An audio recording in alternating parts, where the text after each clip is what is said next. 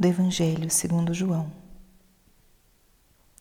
Naquele tempo, disse Jesus a Nicodemos: Do mesmo modo como Moisés levantou a serpente no deserto, assim é necessário que o Filho do homem seja levantado, para que todos os que nele crerem tenham a vida eterna.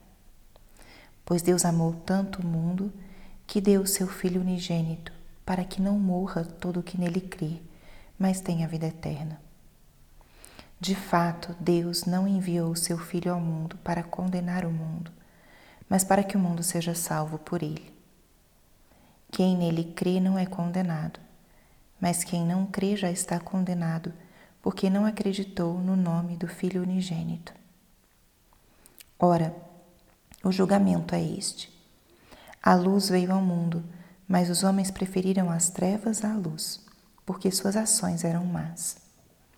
Quem pratica o mal odeia a luz e não se aproxima da luz, para que as suas ações não sejam denunciadas.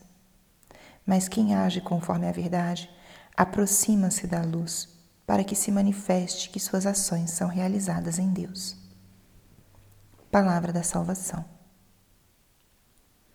Espírito Santo, alma da minha alma, ilumina minha mente, abre meu coração com o teu amor para que eu possa acolher a palavra de hoje e fazer dela vida na minha vida. Estamos hoje no quarto domingo da quaresma, também chamado domingo letare, que é o domingo da alegria. Tanto a quaresma como o advento são dois tempos de preparação para grandes festas. A quaresma é um período de preparação para a Páscoa que é o mistério central da nossa fé, e o advento é o tempo de preparação para o Natal, um dos grandes mistérios da vida de Cristo, o mistério, né? onde tudo iniciou o mistério da, do nascimento de Jesus. E no meio desses tempos de maior penitência e austeridade, existe como um, uma abertura à graça e à luz que será vivida nessas festas. O domingo letário, o domingo da alegria, é como se fosse um, uma visão antecipada do, da grande alegria que será vivida no domingo de Páscoa.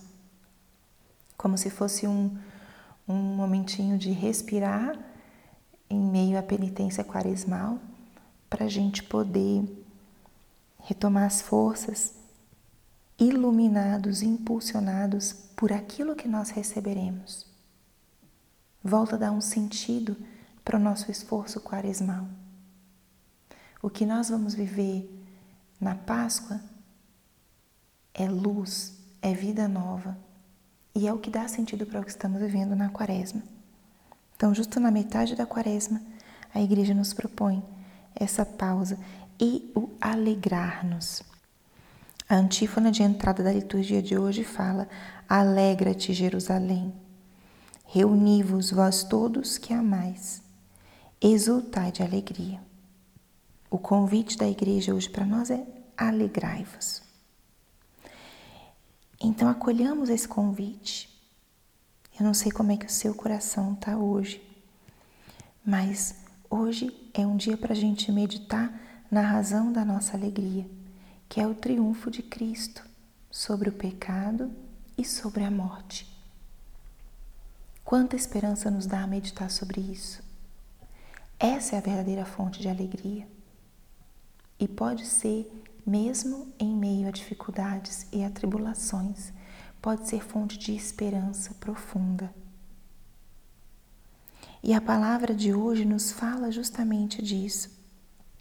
Nos traz esse contraste entre as trevas e a luz, entre morte e vida.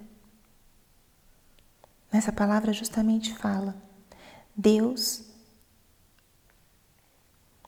amou tanto o mundo que deu seu Filho unigênito, para que não morra todo o que nele crê, mas tenha a vida eterna.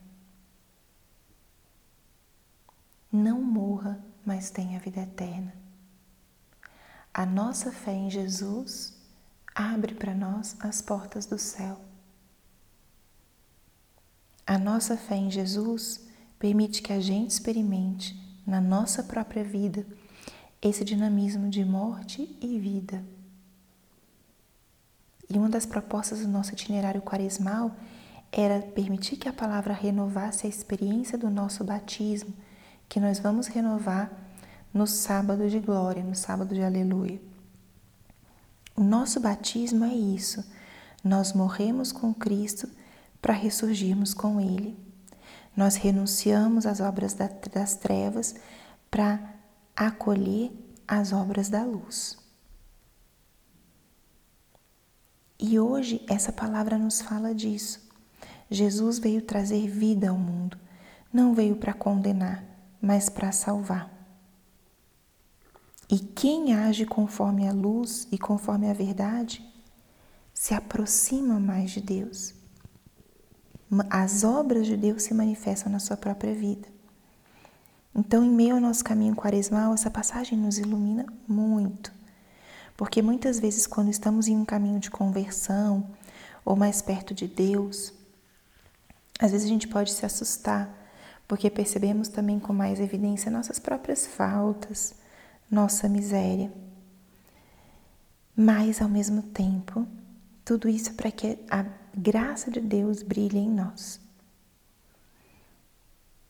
Quanto mais nos aproximamos da luz, diz a palavra, quem age conforme a verdade aproxima-se da luz, para que se manifeste que suas ações são realizadas em Deus. Quanto mais nos aproximamos da luz, nossas ações vão sendo também testemunhas da presença e da graça de Deus. Então, que o domingo hoje seja um domingo de escutar esse convite, alegrai-vos. Alegra-te hoje, que seja um dia de celebrar.